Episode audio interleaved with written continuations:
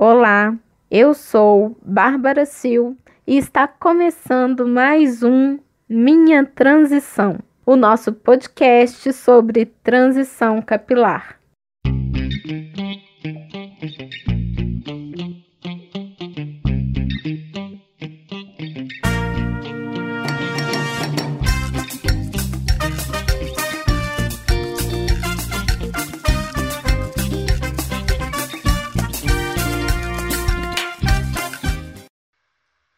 Você deve estar se perguntando: será que eu estou no podcast errado? Mas não, você não está. O Minha Transição de hoje tem uma convidada bem diferente e que me chamou para participar dessa missão com ela. Mas antes de apresentar a nossa convidada do dia, eu vou me apresentar rapidamente. O meu nome é Bárbara Sil, eu sou atriz, arte educadora e contadora de histórias. Eu sou integrante do grupo teatral Flor de Maio, que é um grupo do interior de Minas Gerais, em Itabirito. E hoje eu vou estar apresentando minha transição. E agora que vocês já sabem quem eu sou, eu vou apresentar a nossa convidada do dia, que é ela, Bruna, Bruna Sudário. Oi, Sudário. É uma alegria receber você no Minha Transição e eu gostaria que você se apresentasse um pouco para gente. Bárbara, é engraçado, né? Eu tô, aqui te ouvindo e tô assim, é muito engraçado estar do outro lado, né? Não sendo quem, sendo quem vai ter que responder as perguntas, mas quem acompanha minha transição sabe que eu sou apresentadora do podcast. Quem não me conhece, é, eu sou Bruna, sou jornalista, assim como a Bárbara, sou de uma cidade aqui do interior de Minas, Itabirito. E quando eu fiquei pensando em quem convidar para fazer esse episódio diferente comigo, a Bárbara foi uma das pessoas que eu pensei por vários motivos. E um desses motivos é que ela tem uma coisa em comum, que eu também tenho, que é gostar de contar histórias, né? O Minha Transição conta muitas histórias, eu sei que a Bárbara também gosta de contar muitas histórias, então eu acho que vai ser um, um, episódio bem. Acho não, tenho certeza, né? Que está sendo que vai ser um episódio bem especial aí. E tenho que admitir que eu estou aqui, assim, com friozinho na barriga de contar a minha história. É, algumas vezes algumas pessoas já me perguntaram quando que você vai contar a sua história, quando que a gente vai ouvir a sua história da sua transição. E vai ser hoje, né? Assim, vamos, vamos ver. Que bom, Sudário. E você sempre pergunta isso para todas as convidadas. Hoje chegou o dia de você responder. Conta pra gente como foi a sua transição capilar. Então, a minha transição foi em 2013. É, nessa época, eu não acompanhava tanto, tanto conteúdo, tanto perfil, tanta coisa que falasse de transição capilar, que falasse de cabelo. Então, assim, foi uma decisão mais minha, né? Eu estava muito incomodada com o meu cabelo, com... E eu queria algo diferente com ele. E, assim, a minha transição, ela está muito ligada com um processo de autoconhecimento, com um processo de aceitação e de descoberta, né? Eu nunca fiz esses procedimentos de progressiva, essas coisas. Eu só tinha feito no meu cabelo até então um relaxamento. E foi assim, todas as vezes que eu fiz, eu comecei a fazer com 11 anos, né? E foi uns 10 anos ou mais fazendo o relaxamento. Sempre fiz com a mesma pessoa, que era com uma tia minha, que, por sinal, é, a que é o primeiro episódio da minha transição é com ela. E quando eu decidi parar de, de, de fazer o relaxamento e, e eu quero vivenciar esse processo de de ver como é o meu cabelo natural, eu acho que era mais isso para mim. Eu quero ver como é o meu cabelo natural. Foi também um processo assim de de me conhecer, porque antes eu era aquela pessoa que só queria tirar fotos se o meu cabelo tivesse escovado com chapa, porque eu só me via bonita nesse contexto, né? Se meu cabelo não tivesse com escova e chapa, ele estava preso e eu não me via bonita, não queria tirar uma foto, não me sentia bem. E para além disso, assim, é, esse momento desse desse autoconhecimento e também dessa questão da minha autoestima também foi ligado um pouco até com a aceitação da minha paralisia facial. Porque até então, nessa época, eu não gostava de tirar foto sorrindo, eu não achava que eu tinha um sorriso bonito. Então, nesse momento em que eu vivi esse processo de parar de passar química no meu cabelo, de quero ver como é o meu cabelo natural, eu também me permiti me conhecer de outras formas. Entre elas, de olhar para mim com um olhar diferente e de ver uma Bruna diferente ali, uma Bruna que até então vivia escondida, vivia com vergonha. Então, assim, é, foi todo um processo de autoconhecimento, mas também de liberdade, de, de olhar para mim mesma. E aí eu fiquei o ano de 2013 quase que todo sem passar química no cabelo e eu decidi que no dia 30 de dezembro de 2013 eu ia cortar o cabelo. Eu tinha uma data já marcada que eu ia lá naquele dia cortar. E assim, quando eu saí de casa, até a minha mãe ainda duvidava que eu ia cortar o cabelo mesmo, como que ia ser, mas eu fui, cortei, cortei bem curtinho na época. E quando eu cortei aquele cabelo, assim, foi diferente. Foi um momento de eu, de eu perceber muitas outras coisas relacionadas comigo, né? Antes né, desse processo da transição capilar, eu eu ouvia as pessoas comentando coisas relacionadas com cabelo. Na minha infância, eu ouvi muitas vezes alguns parentes até comentando, por exemplo, da questão de trança, que ah, trança não é bonito, ah, trança é coisa de. E aí, quando eu resolvi cortar o cabelo, que eu comentava com as pessoas que eu não estava mais passando química, que eu queria ver o meu cabelo natural, aí eu comecei a receber esses comentários, mas será que vai ficar bonito? Será que vai combinar com você? vai dar muito trabalho, você não vai gostar. Nós que somos assim de uma cidade do interior, nessa época lá em Tabirito, poucas meninas tinham o cabelo natural. Então, assim, eu vejo que a, que a, minha transição foi um processo muito individual, por mais que eu comentava com as pessoas, né? Foi muito individual, porque eu não acompanhava nenhuma blogueira para falar que eu estava me inspirando. É até curioso que a primeira blogueira que eu vi, blogueira assim, né? Menina que falava de cabelo que eu fui acompanhar, quem me indicou foi a Adélia, que foi nossa professora de teatro, que a Adélia, nessa época, também estava passando pela transição capilar, e ela me mandou no Facebook um perfil de uma menina para eu acompanhar, quando ela ficou sabendo que eu cortei o meu cabelo. Então, assim, foi um processo muito individual, mas ao mesmo tempo com todas essas etapas de, de conhecimento, de autoestima e também de aceitação da Bruna enquanto mulher negra, né? Porque eu sou filha de um pai negro, uma mãe branca, e eu sempre fiquei perdida. Eu sou o quê? Né? Não sou branca, sou preta, o que, que eu sou, né? Sou morena? Não sou. Então, foi também esse processo de me entender enquanto mulher negra, né? Durante e após a minha transição capilar. Eu queria te perguntar, Sudário, como que foi essa transição dentro da sua casa? embora tenha sido um processo muito individual, como você falou, sim, é, as principais pessoas que nos acompanham, né, estão dentro da nossa casa. Se você teve um apoio lá, se você foi acolhida durante essa transição, e como que foi do lado de fora também, né? Porque eu acho que, que a principal questão da gente alisar o nosso cabelo é justamente a gente tentar se enquadrar em um padrão que a sociedade coloca pra gente e que não condiz com a nossa história, com a nossa ancestralidade, né, de mulheres negras que vêm de uma família de pessoas negras. Então, como que foi isso dentro e fora da sua casa?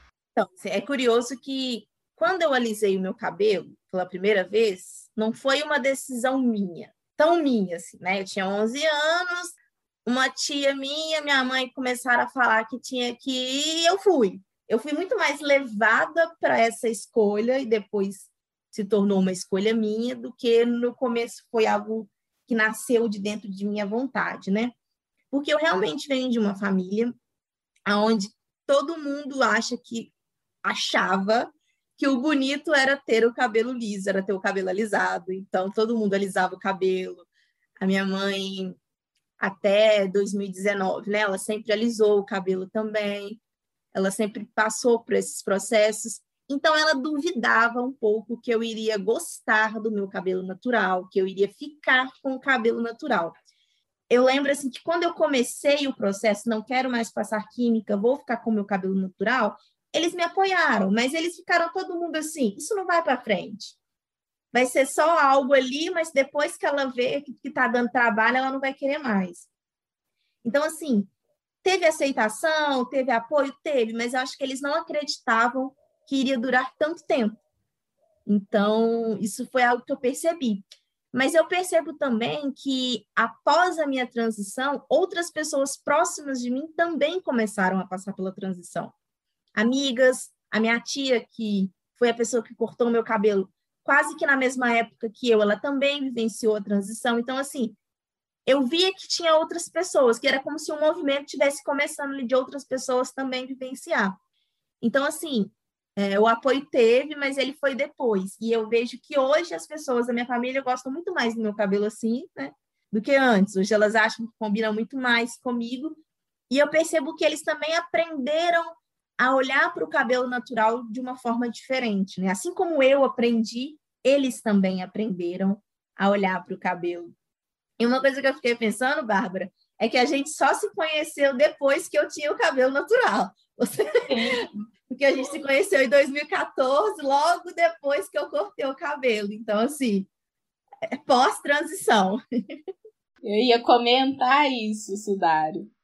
Que eu te conheci, você já estava passando pela transição.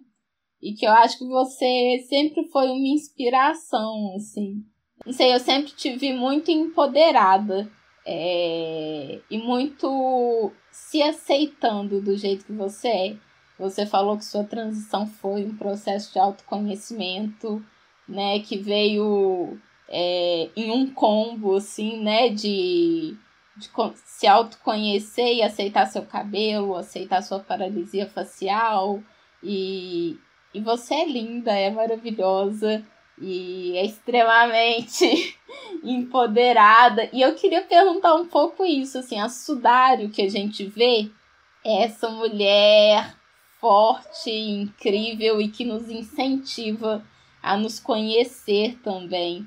Mas você teve algum momento de crise durante a sua transição? Existia, eu não pensei, é, em momento algum.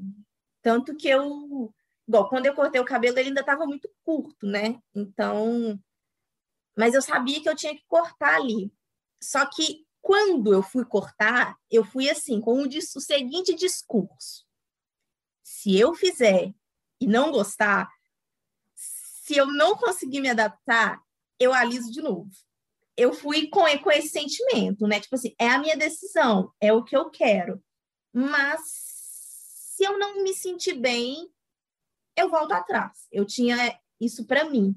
Agora, eu tive foi dificuldades de lidar com o cabelo durante a transição, tanto que eu fiquei fazendo escova, eu ficava com o cabelo mais preso, então tipo assim, eu tive muita dificuldade de lidar com o cabelo.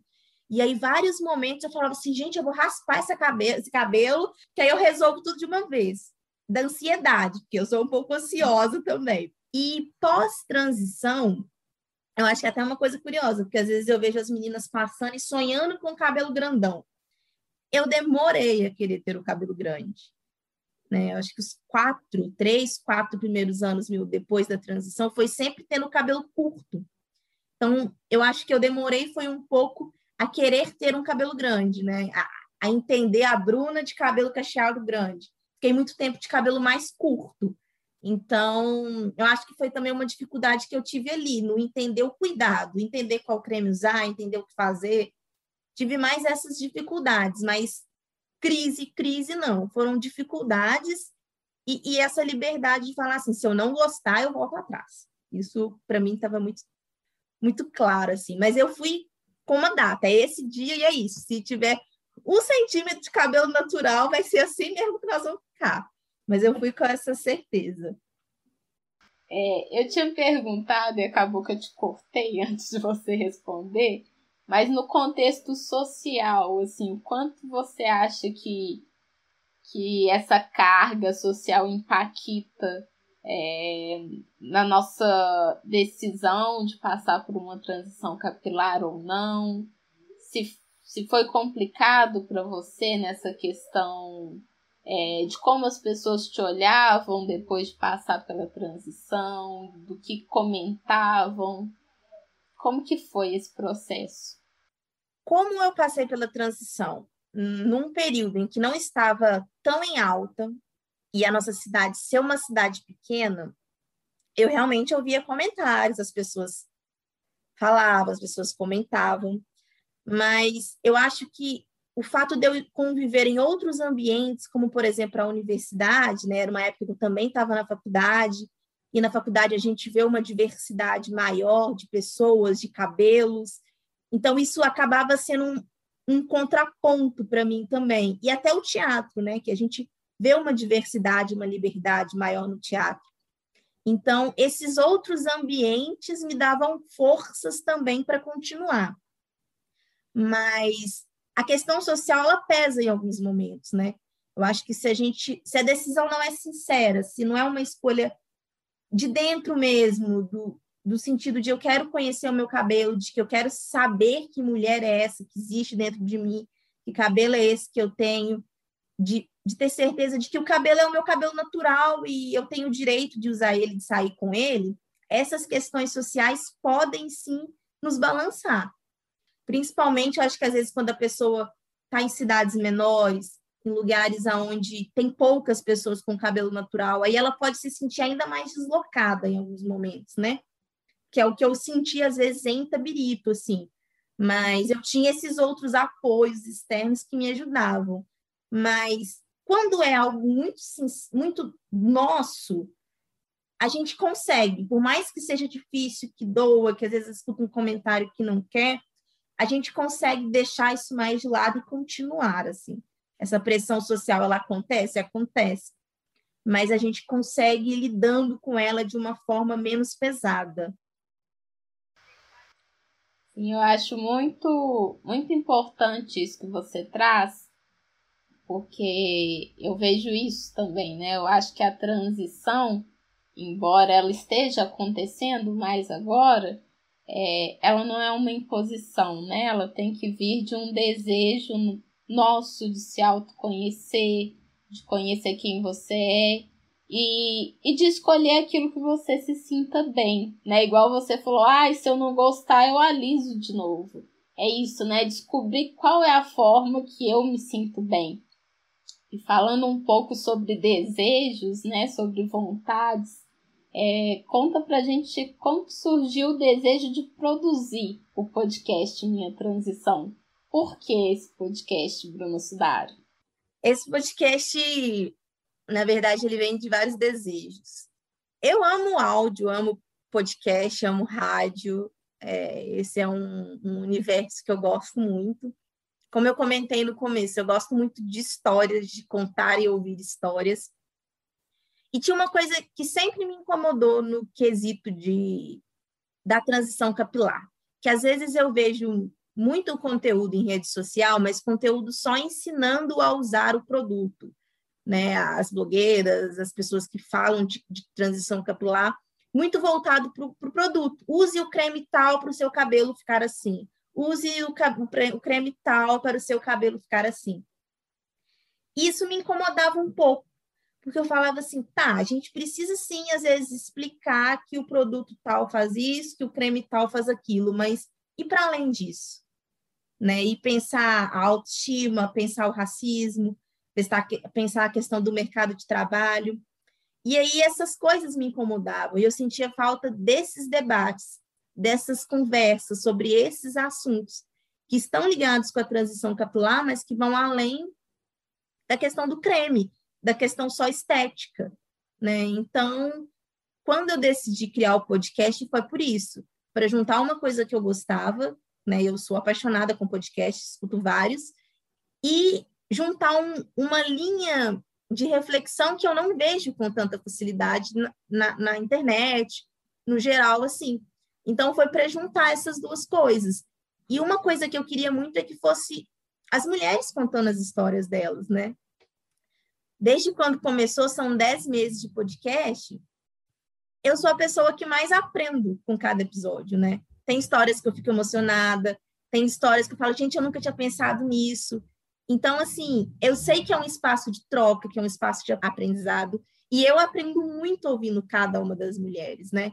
Então, assim, escolher fazer o podcast foi por isso, para falar de transição capilar, para além de indicar cremes, para dar voz para outras mulheres e também para a gente poder aprender junto, trocar junto. Estou é, achando muito difícil estar aqui respondendo as perguntas, é muito mais fácil perguntar, mas também está sendo gostoso, né? Desde o dia que eu decidi que eu iria contar a minha história, que eu fiquei pensando um pouco na minha caminhada e eu percebi esse outro lado, como que também é enriquecedor a gente olhar para a nossa própria história. Eu sei que cada um carrega suas dores, as suas marcas, suas dificuldades, mas olhar para a nossa história também é aprender, né? Então, nesses dois, três dias que eu tenho pensado um pouco mais, com um pouco mais de carinho sobre a minha transição, eu lembrei de coisas que eu não tinha lembrado. Eu, eu pude resgatar coisas que eu já não lembrava mais e que foi importante. Então, assim, eu penso que também está sendo importante para as convidadas participarem do, do podcast, assim, a cada episódio. Mas, Bárbara, eu também quero que você partilhe um pouquinho da sua história, né? Você vivencia uma transição capilar de duas formas.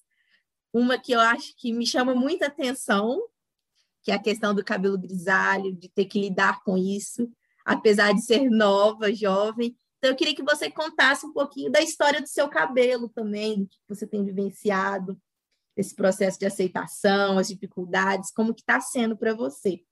Primeiro eu passei por uma transição de, de aceitar meu cabelo cacheado. Eu venho de uma família também que, que sempre teve o costume de alisar o cabelo, de secar, de passar chapa.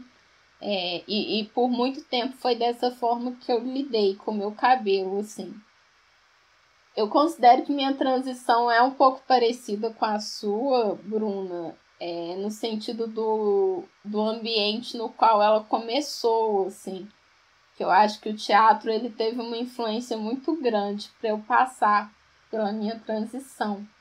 É, primeiro por, pelo teatro ser um espaço de autoconhecimento e que faz a gente olhar para dentro da gente mesmo de uma forma muito profunda e, e mergulhar na nossa história e tentar entender quem a gente é e, e segundo, porque é um ambiente de muita discussão também, né? A universidade, inclusive, onde a gente discute feminismo, a gente discute empoderamento, a gente discute racismo, né? E eu acho que tudo isso é, foi me dando indícios de que eu queria me conhecer também, de que eu queria saber como era meu cabelo natural, e aí, primeiro eu passei pela transição de, de aceitar meus cachos. O meu cabelo grisalho, eu tenho cabelo branco desde muito nova. Assim, adolescente, eu já tinha uns 13, 14 anos, eu comecei a ter cabelo branco. E aí é um processo, assim, na verdade, eu ainda estou na transição capilar do cabelo grisalho, eu estou tentando passar por ela mas eu sempre tingi o meu cabelo. Tem um ano que eu estou sem tingi-lo. E agora que eu estou pesquisando um pouco mais, tentando entender como cuidar desse cabelo branco também, porque é um processo, né? Assim como os cachos. Então ele não é totalmente branco, ele é mais branco na raiz, assim. E aí depois embaixo os fios vão ficando meio que um amarelado queimado, assim, um branco disfarçado. Então, fica um cabelo meio três cores, assim, preto, branco e meio amarelo. E aí, agora que eu, que eu tô utilizando os produtos, tentando deixar ele grisalho mesmo, natural. E assim, tem dias que, que eu olho no espelho e falo assim: não, vou deixar. E eu acho que que é legal, afinal de contas o meu cabelo é assim. É, e aí tem dias que eu falo assim, nossa, não, vou, vou jogar uma tinta em cima. É, porque é um, é um processo também. É, eu acho que, que agora também está começando a aceitação do cabelo grisalho, é, mais pessoas estão passando por, por esse processo, é, mas é, ainda é algo pouco convencional, né? Pouco usual, assim. É, mas estou tentando, espero que eu passe por ela também, se for para ser, e, e é isso. Eu, sempre penso que a gente também se respeitar, né? Eu, eu, eu quero continuar, ok, eu não quero, ok. Mas quando eu penso na questão do seu cabelo grisalho, eu fico pensando assim, né, que geralmente a gente imagina que a gente vai ter o cabelo grisalho com 50 para 60. Aí vem nos 20. Então também é um pouco de um, de um susto, assim, né, de, de ser diferente. E você escuta muitos comentários em relação, você não acha que tem que pintar o cabelo, não? Você escuta esse tipo de comentário? Como é que é, Bárbara? Eu escuto bastante, assim. É... Inclusive dentro da minha casa, as pessoas acham que eu devo pintar meu cabelo, que eu, que eu devo parar com a transição. É... Eu comecei a transição na pandemia, gente. É, e, e foi um, uma desculpa para começar a transição, inclusive. Eu falei assim, poxa, eu não tô saindo de casa, vou ficar pintando cabelo para quê? Vou deixar ele grisalho, vou ver como que é o meu cabelo grisalho, porque eu nunca tinha dado oportunidade para ele ficar assim. E aí falei assim, agora vai ser meu momento de autoconhecimento. É... Então, é, tem muita gente que pergunta, nossa, mas seu cabelo é assim? Ou você fez isso, né? Ou você platinou e tudo. Eu falo assim, não, esse aqui é assim mesmo. é, mas falam, não, não que me incomoda, eu acho que, que é mais isso mesmo, assim, de passar por esse processo e entender se eu, se eu vou ficar bem assim ou não. Mas é isso, varia. Tem dias que eu tô achando ótimo, tem dias que eu acho estranho. Mas tá indo no processo. Você disse uma palavra aí que eu acho importantíssima, que é a oportunidade, né? Então, se você se deu essa oportunidade, né? Eu também me dei uma oportunidade. E fica também, eu acho, esse convite para quem está nos ouvindo, né? Se dar uma oportunidade.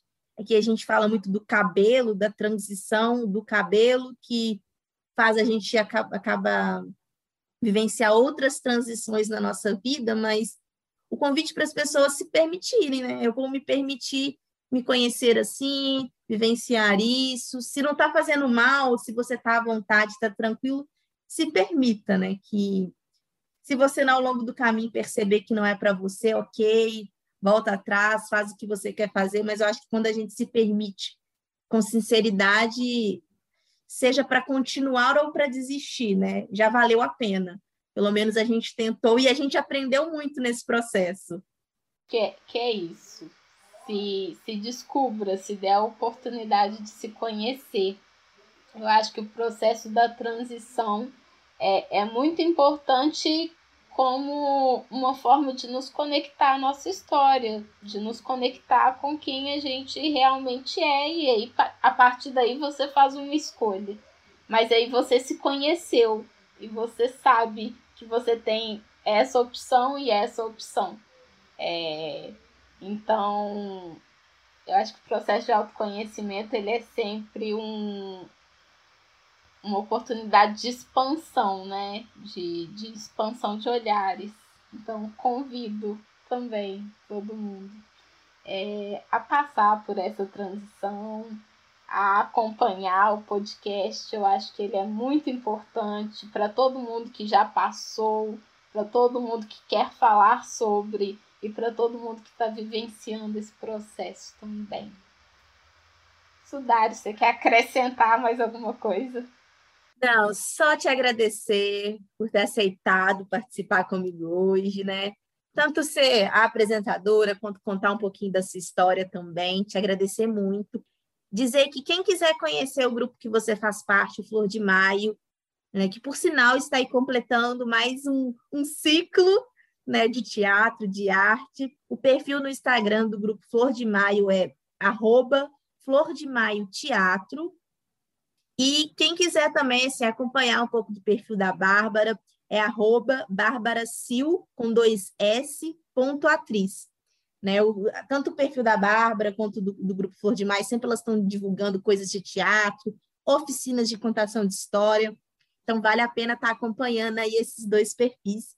E só te agradecer mais uma vez.